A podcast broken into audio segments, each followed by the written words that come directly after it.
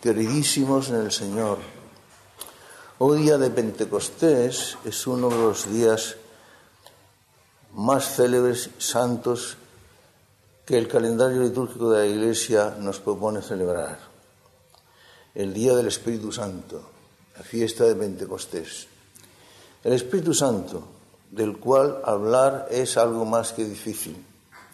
Los santos padres le llamaban el gran desconocido Hablar del Padre, hablar del Hijo, las dos primeras personas de la Santísima Trinidad, es hasta cierto modo asequible dentro de nuestras limitadas posibilidades, ayudadas por la gracia.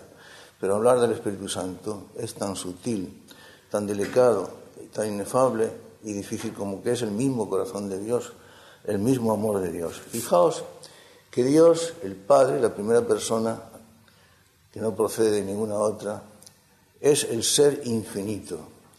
Infinito, por lo tanto, también en inteligencia. Su inteligencia se confunde con su esencia. Por eso Dios es el único ser que se conoce a sí mismo exhaustivamente, totalmente. Porque ninguna inteligencia puede abarcar en totalidad al infinito si no es una inteligencia también infinita. Por eso las criaturas jamás podremos conocer a Dios en totalidad, de forma exhaustiva. Pero la, la inteligencia de Dios es infinita, se confunde con su misma esencia, que es infinita por naturaleza, y por eso Dios se conoce exhaustivamente. Entonces el Padre, la primera persona de la Trinidad, se conoce a sí mismo y tiene una idea de sí mismo, pero como esa idea es total, exhaustiva, y como diríamos en nuestro lenguaje, una copia exactísima de la realidad. Y siendo el Padre un ser vivo, infinita, la vida infinita, y una persona, la persona divina, la idea que Él tiene de sí mismo, como es fiel copia exacta de la realidad, la idea que el Padre tiene de sí mismo, es también una persona, es también es un ser es infinito, es exactamente igual a sí mismo. Por eso decimos que el Padre engendra una idea de sí mismo, genera una idea de sí mismo. Lo mismo que hacemos nosotros en nuestra vida normal y ordinaria cuando engendramos una idea o producimos una idea. El Padre genera una idea o engendra una idea de sí mismo. Una generación, la generación del Hijo, porque el Hijo procede del Padre por generación, como os digo, esa generación no es carnal. En Dios no hay materia es una generación puramente intelectual. Por eso el Hijo es exactamente igual al Padre. Se confunden en la misma, numéricamente, una naturaleza, la única naturaleza divina. No son dos dioses, sino un solo Dios. Pero en cuanto a personas, son realmente distintas. El Padre engendra su propia idea, una idea de sí mismo que es exactamente igual a sí mismo. Por eso el Hijo es exactamente igual al Padre engendrado, no creado, por generación intelectual, no carnal. Ahora bien, como el Hijo es exactamente igual al Padre, el Padre, al contemplarlo y al ver ese infinito piélago, océano infinito de bondad, de belleza, de grandeza, de infinitud, el Padre no puede menos de amarlo, porque es el infinito bien, la infinita bondad, la infinita belleza, en fin, el ser infinito. El Padre lo ama, ama pues a la idea que tiene de sí mismo, ama al Hijo con un amor infinito y se entrega en donación al Hijo, en donación en totalidad, exhaustiva, incondicional, absoluta. Pero el Hijo es también una persona, es también un ser vivo y también conoce al Padre y también ve en él un océano infinito de perfección, de belleza, de bondad, de infinitud en todos los términos y extremos, porque es el ser al que no le falta absolutamente nada. Entonces el Hijo también ama igualmente al Padre y se entrega en donación absoluta y en totalidad al Padre. Y así como decimos que el Hijo procede del Padre por generación intelectual, no carnal, repito, y, se engendra, se produce entre ellos, por lo tanto, dos relaciones, la relación de paternalidad y la relación de filiación. Pues las personas divinas en el seno de la Trinidad proceden por relaciones, son relaciones que se identifican realmente con la esencia divina, porque en Dios no hay accidentes, Así como entre nosotros las relaciones, como por ejemplo las mismas de paternidad o de, filiación, son accidentales, en Dios no hay nada accidental. Todo se, todo, se identifica con su esencia. Pues se producen en Dios, digo, esas dos relaciones, la de paternidad y la de filiación. El Padre ama infinitamente al Hijo. Es la idea de sí mismo. El Hijo le corresponde al Padre de la misma forma. Lo ama infinitamente y se entrega también a Él en totalidad. Relación de paternidad, relación de filiación. Ahora bien, esa, esa relación de amor ese océano infinito de amor que se establece en reciprocidad, mutua relación entre el Padre y el Hijo, esa relación mutua de amor, esa corriente infinita de amor que se establece entre los dos, es también una persona, la persona del Espíritu Santo. Pero esa relación por la cual el Espíritu Santo procede conjuntamente y a la vez del Padre y del Hijo, el Hijo procede solamente del Padre, el Padre no procede de nadie, pero el Espíritu Santo procede de los dos, del Padre y del Hijo. Es la relación de amor que se establece infinita entre el Padre y el Hijo. Esa relación, como se identifica también con la esencia divina, es también infinita y es real. Por eso el Espíritu Santo es una persona, igual que el Padre, igual que el Hijo, exactamente igual. Ahora bien, esa relación de, la que procede el Espíritu Santo, esa relación de amor no es una relación de paternidad, no es una relación de filiación. El hijo procede del padre por generación intelectual. Es una relación de amor. Procede de, ambos por expiración, por exhalación. No hay palabras en nuestro lenguaje para expresar eso. Por eso el Espíritu Santo, llamaban al Espíritu Santo llamaban los padres el gran desconocido. Es sumamente difícil hablar del Espíritu Santo, porque así como nosotros entre las redes creadas, nosotros mismos las vivimos y las conocemos, tenemos idea de lo que es la paternidad y de lo que es la, la filiación. En cambio, lo que es la expiración de amor, el aliento de amor, y ese, ese aliento infinito de amor, no tenemos ninguna realidad creada que nos sirva de punto de referencia. Por lo tanto, entender la procesión, la procedencia del Espíritu Santo, del Padre y del Hijo, a lo cual los teólogos llaman expiración, expiración de amor, la expiración de amor nos resulta extremadamente difícil, incomprensible. Pero sí, Él procede del Padre y del Hijo por expiración de amor y se identifica con la esencia divina. Por eso, como os he dicho, es persona. Los padres llamaban el gran desconocido, porque aunque es el alma de la Iglesia, es el que pone en nosotros todas las gracias y todos los dones de Dios, es en definitiva a quien se lo debemos todo porque no podemos llegar hasta Jesús si no es conducidos de la mano, llevados de las ideas, del aliento, de la fuerza, del dinamismo y de la gracia del Espíritu Santo. Ese es el que nos conduce a Jesucristo, el, Espíritu Santo, el Consolador. Por eso tiene tantos nombres, porque ninguno le termina de cuadrar. El, el abogado, el paráclito, que significa precisamente abogado, el consolador de nuestras almas, el don, don con mayúscula, porque es esencialmente don, el don del Padre y el Hijo, que en mutua y en reciprocidad, en mutualidad, en mutua reciprocidad se entregan el uno al otro y el otro al uno y que también luego se nos entrega, se nos, nos los envían a nosotros, el Padre y el Hijo conjuntamente. Por eso Él es el consolador. Y nos decía Jesucristo, nos decía el Señor, hablando del Espíritu Santo, os digo la verdad, os ponéis tristes porque yo me voy, pero os digo que si yo no me fuera, no os enviaría junto con el Padre el Espíritu Santo, el Espíritu de verdad, el consolador, el cual nunca habla de sí mismo, ¿Por qué el Espíritu Santo nunca habla de sí mismo? Porque es el amor existente, sustancial, infinito entre el Padre y el Hijo. Y el amor no habla nunca de sí mismo, sino que es una referencia a la persona que ama. Por ejemplo, para que lo entendáis, nosotros no nos, no nos enamoramos nunca del amor que una persona nos profesa, sino que nos enamoramos de la persona que nos profesa ese amor. El amor es el vínculo que nos une a esa persona que nos ama. Por eso no nos enamoramos del amor, no nos, nos enamoramos de la persona que nos ama. Por eso el Espíritu Santo nunca habla de sí mismo, siempre habla de Jesús, de Jesucristo.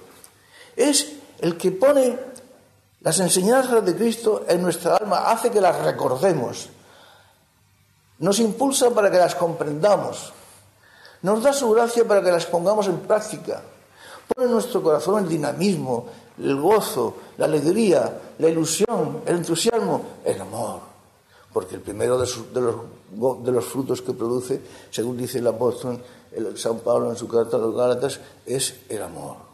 El segundo es el gozo, la alegría perfecta. Pues bien, nunca habla de sí mismo porque siempre nos habla de Jesucristo, nos conduce hacia Él. Si nosotros conocemos a Jesucristo y rememoramos sus enseñanzas y las entendemos en profundidad, y llevamos grabado en nuestro corazón, aun sin verlo, a través de los sentidos, percibirlo a través de los sentidos, pero sí conocerlo a través de la fe, eso se lo debemos al Espíritu Santo. Él es el que pone en nuestro corazón y lo graba la figura del Maestro, de Jesús. Él es el que nos impulsa a amarlo. Él es el que nos da la valentía para dar testimonio de Él, de Jesús, en medio del mundo. Él es el dador de toda la gracia, de todos los bienes, de toda la alegría, de todo el dinamismo, de toda la ilusión, de todo lo bueno, lo grande, lo, bello, lo justo y lo hermoso que existe en el mundo. El donador, el dador, el regalo del Padre y del Hijo a nosotros, el Espíritu Santo. Fijaos que si el momento en que nosotros, en cuanto que tenemos idea de Jesucristo, en cuanto que recordamos sus palabras, en cuanto que amamos al Señor, nosotros no lo hemos visto nunca a través de nuestros sentidos. Lo percibimos y lo conocemos solamente a través de la fe y a través de la presencia del Espíritu Santo en nosotros. También nuestro Señor le llamaba, le llamaba el consolador, el consolador. El consolador porque gracias a Él poseemos la única cosa que puede dar sentido a nuestra existencia y alegría a nuestra alma y norte a nuestra vida, que es Jesús, el consolador. Vivimos en un mundo que nos rodea con sus insidias, que nos persigue con sus maldades, que trata de, de, destruirnos con sus manipulaciones, con sus engaños, con sus mentiras, con sus insidias, tentaciones por dentro, luchas por fuera. De todo eso nos libra y nos salva el Espíritu, el Consolador, el abogado que procede del Padre y del Hijo, el Espíritu Santo. Decía Jesús también que el Espíritu nos conduciría a la verdad completa. ¿Por qué hablaba Jesús de que el Espíritu Santo, fiesta celebramos hoy, con gran gozo, nos conduciría a la verdad completa? ¿Por qué a la verdad completa? Palabras del Señor que podemos interpretar en un doble sentido. Si nos conduce a la verdad completa es porque nos conduce a Cristo, porque la verdad completa es Cristo. Porque Cristo no es el hombre veraz, no es ya el hombre sincero, simplemente. Es la misma veracidad, es la misma verdad. No es el hombre que dice verdades meramente, es la verdad misma. Yo soy el camino, la verdad y la vida. Si sabemos cómo encaminarnos, hacia dónde nos dirigimos, lo sabemos por Cristo, porque caminamos con Él, junto a Él y en Él. Si vivimos es por Cristo, que nos ha devuelto la vida y nos ha hecho de nuevo hijos de Dios. Yo soy el camino, la verdad y la vida, porque yo he venido para que tengáis vida y la tengáis en abundancia. Un hombre muerto ha renegado de su naturaleza, ha perdido su existencia. Un hombre muerto a la gracia, que es la verdadera muerte, ha renegado su existencia y ha perdido el norte de su existencia y la dirección por la que caminaba. Pero si vivimos, y vivimos la vida sobrenatural, que es la auténtica y verdadera vida, que engrandece, supera y eleva a la vida natural, es por Cristo. Y Él es la verdad, la verdad completa. Y el Espíritu Santo nos conduce hasta la verdad completa, en ese sentido. Pero es que además nos dice el Señor que también hemos de entender esas palabras en otro sentido. Nos conduce hacia la verdad completa porque nos hace, nos hace que lo comprendamos todo, que lo entendamos todo, que juzguemos con criterios de realidad, de verdad y de exactitud los acontecimientos que nos rodean y que influyen en nuestra, en nuestra vida, los acontecimientos que ya han pasado, los que están ocurriendo en este momento y los que están por ocurrir. Los que están por ocurrir, también los que están por ocurrir, según las palabras del Señor. él es, el Espíritu Santo, el que nos hace vivir en la verdad, el que nos hace tener criterios justos, exactos, serenos, verdaderos y conformes a la realidad de, de lo que nos rodea. Fijaos, queridísimos, que vivimos en un mundo de manipulaciones, un mundo en el que el sistema, el sistema ha implantado como norma general la mentira y la manipulación. Están en el ambiente la mentira y la manipulación. Nos rodean por todas partes, la prensa, la radio, la televisión, los malos pastores, todo, los criterios del mundo. Pues el que nos hace poseer frente a todo eso criterios correctos, juzgar con exactitud y con serenidad y con objetividad, es el Espíritu Santo. Porque como decía el apóstol San Pablo, el espiritual, el hombre poseído por el Espíritu, juzga de todo y a él nadie lo juzga. Según las ideas y los criterios del mundo, las verdades contenidas en el Evangelio, las que nos trajo Jesucristo con sus palabras y con su vida, son disparatadas, son absurdas, según la luz del Espíritu Santo y según la luz de Dios, que es la luz verdadera. Los criterios del mundo son los auténticos disparates y las verdaderas locuras. Y el mundo en el que vivimos, hijos, se ha vuelto loco. Y necesitamos más que nunca las luces del Espíritu Santo para vivir en la verdad y en la verdad completa y para que el sistema no nos absorba con sus manipulaciones, con sus insidias y con sus mentiras. Además, sufrimos mucho porque estamos rodeados de tentaciones 24 horas al día. Tentaciones internas, tentaciones externas que vienen del exterior, insidias del mundo, que nos agobia, que nos acosa, que quiere que nos volvamos y que nos convirtamos a sus criterios, a sus ideas, a sus principios. Ese sufrimiento que en nosotros se convierte en gozo, porque es un compartir el sufrimiento y la muerte de Jesús, ese convertir el sufrimiento que nos rodea y que, nos, y que trata de, sumergirnos la, en la nada, convertirlo en gozo es la obra del Espíritu Santo en nuestra alma. Y el Espíritu Santo, según palabras de Jesús, es la infinita humildad y la infinita libertad. Decía San Pablo que donde está el Espíritu del Señor, allí está la libertad. Ubi Spiritus Domini, ibi libertas. Donde está el Espíritu del Señor, allí está la libertad. Por eso en el mundo de hoy, en el que tanto se habla de libertad, libertad, en sentido colectivo, en sentido individual, los pueblos, las naciones, los sistemas de gobierno, los políticos, los jerarcas de la Iglesia, todos nos hablan de libertad. Y nos olvidamos de algo fundamental. Palabra de nuestro Señor Jesucristo. El que comete pecado es un esclavo. Tanto hablarnos de libertad y sin embargo podemos estar convertidos, sabiéndolo o sin saber, o sin quererlo saber, en esclavos, porque palabra de Jesús. El que comete pecado es un esclavo. Y la única, la única cosa que nos hace libres, según palabras también de Jesús, es la verdad. En veritas liberabit vos. Y la verdad os hará libres. Y la verdad es Cristo. Yo soy la verdad, decía él. Y el que nos conduce hacia la verdad es el Espíritu de Dios, el Espíritu Santo. Libertad, ja. Pero libertad para quién? Para aquellos en quienes vive el Espíritu. Para aquellos que están animados, conducidos y vivificados por el Espíritu de Dios, por el Espíritu Santo, cuya fiesta celebramos hoy, con gozo y alegrías sobrenaturales. Fijaos que la labor del Espíritu y la presencia del Espíritu, como son, como es siempre la obra de Dios, es en el misterio, es en el silencio, no es en el show, no es en el estrépito, no es en el ruido, no es en el jaleo, no es en la búsqueda de la estimación del mundo.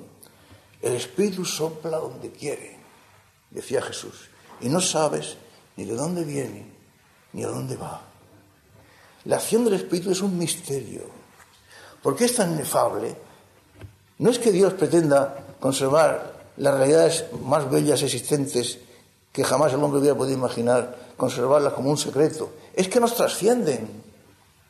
Por eso nadie puede pretender que está poseído por el Espíritu, o que posea el Espíritu, o que está conducido por el Espíritu, o que habla en nombre del Espíritu. La labor del Espíritu es misteriosa, precisamente porque es inefable, porque es sublime, porque nos trasciende a nuestras ideas y a nuestro, corazón. El Espíritu sopla donde quiere y no sabe de dónde viene ni de dónde va. Por eso las verdaderas virtudes cristianas, aquellas que denotan la presencia del Espíritu, son las que llaman las virtudes pasivas, la humildad, la sencillez, la naturalidad, la obediencia, la pobreza, el espíritu de sufrimiento y de sacrificio aceptado por amor, la entrega y el servicio a los demás, aceptado por generosidad, una generosidad conducida a su vez por el amor y animada en último término por el Espíritu de Dios en nosotros, por el Espíritu Santo. Si nuestra vida tiene sentido, si amamos a Jesucristo, si nos sentimos felices e ilusionados a través del camino que seguimos, si somos capaces de vencer las insidias y las tentaciones del mundo, es por obra del Espíritu en nosotros. Él es el que pone en nosotros todas las gracias y entre ellas la de la esperanza. El mundo podrá lanzar contra nosotros toda, toda la batería de sus insidias, pero el Espíritu pone en nosotros la fuerza y la esperanza. Cuando nos ponemos, por ejemplo, a rezar, a orar, decía San Pablo, nos ponemos a orar y no sabemos lo que pedir, porque ni siquiera sabemos lo que nos conviene.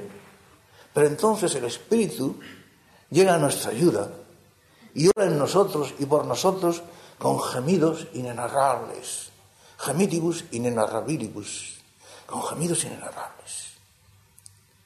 Es el Espíritu en nosotros, el gran desconocido, del que apenas nos acordamos, de que no somos conscientes de su labor, de su obra, de su presencia en nosotros. Y sin embargo, en la carta a los Gálatas, cuando el apóstol le decía a sus discípulos y les quería enumerar los frutos que el Espíritu Santo produce en cada uno en nosotros, decía, porque los frutos del Espíritu son, en primer lugar, el amor, la caridad. Si amamos es porque el Espíritu se hace presente en, nuestra alma y pone en nosotros su actividad. Él es el amor de Dios, el corazón de Dios, hablando a nuestro idioma, porque Dios es simplicísimo, pero es el corazón de Dios, hablando a nuestra forma de entender las cosas. Produce en nosotros la caridad.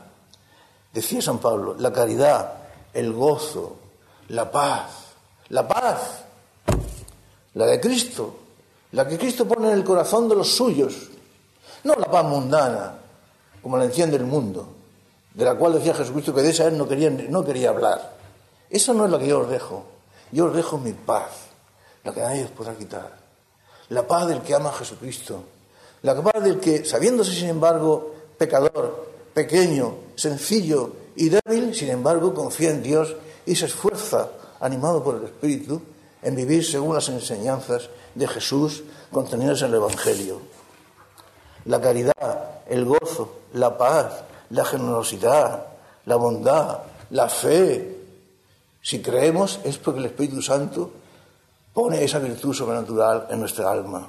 La fe, la, mansedumbre, todos los pacíficos, porque ellos poseerán la tierra. Bienaventurados seréis cuando seáis perseguidos por causa de mi nombre. Bienaventurados seréis cuando améis y deseéis la justicia y seáis condenados porque deseáis la justicia, la mansedumbre, la continencia. Cuando la juventud de hoy busca el placer y busca llenar el vacío de su alma a través del sexo, de la droga, del ruido, de la música rock, etcétera, del feísmo en todas sus formas y de la ausencia de, de Dios de todas sus maneras, la continencia, la pureza de corazón y la consiguiente alegría del alma, la pone en nosotros el Espíritu. Bienaventurados los limpios de corazón, porque ellos son los que ven a Dios. La caridad, el gozo, la paz, la generosidad, la bondad, la fe, la mansedumbre, la continencia. A él no le interesa al Espíritu Santo que hablemos demasiado de él o que nos dedicamos a amarlo a él, porque como dije antes, nadie se enamora del amor que una persona le tiene, sino de la persona que le profesa tal amor. Al Espíritu Santo le interesa en nosotros conducirnos hasta Jesús. Y es a través del encuentro con Jesús como encontramos también al Padre. Por Jesús al Padre. La Iglesia lo invoca siempre en, todas sus oraciones. Por, el Espíritu hasta Jesús y de, Jesús al Padre. Siempre invoca a las tres personas de la Trinidad. El Espíritu nos lleva hasta Jesús. Y en Jesús, a través de su naturaleza humana, encontramos su naturaleza divina. Y en su naturaleza divina encontramos la única persona que en Jesús que es divina. Encontramos al Padre. Hoy día grande, uno de los días grandes, litúrgicos, soleados, luminosos, maravillosos, inefables, que celebra la Iglesia en su calendario litúrgico. Día de Pentecostés. Vamos a pedirle al Espíritu Santo que inunde nuestra alma de gracia, de ilusión, de alegría, de amor a Dios. Él es el amor de Dios, el corazón de Dios. Vamos a decirle cuando invocamos esa antífona tan bonita que siempre rezamos antes de hacer la oración, ven Espíritu Santo, llena los corazones de los tuyos y enciende en ellos el fuego de tu amor. Envía tu espíritu y serán creados y se renovará toda la faz de la tierra. Y cuando recemos esa antífona, que lo hagamos con respeto, con amor, con ilusión, con reverencia, ¿eh? guardando el silencio de nuestra alma, porque el Espíritu nos habla en el silencio, no en el jaleo, no en el estrépito, no en el ruido, y nos habla a través de la humildad. Las personas que poseen el Espíritu no son precisamente los que hacen alarde de que lo poseen, porque el Espíritu sopla donde quiere y no sabe de dónde viene ni dónde va y actúa en el silencio. Y los cristianos verdaderos, aquellos que supieron de verdad imitar y seguir a Jesucristo, fueron los pequeños, los humildes, los débiles, los niños. Te doy gracias, oh Padre, porque has revelado estas cosas a los pequeños y humildes del mundo. Y en cambio, no has querido revelarlas a los grandes del mundo. Día grande, pues, y feliz el de hoy, que el Espíritu Santo derrame su gracia, sus gracias, el torrente enorme de sus gracias sobre nosotros y nos haga inmensamente felices y ponga en nuestra alma el dinamismo, la fuerza y la gracia para a través de toda nuestra vida y hasta el final llevemos a cabo el seguimiento de Jesucristo.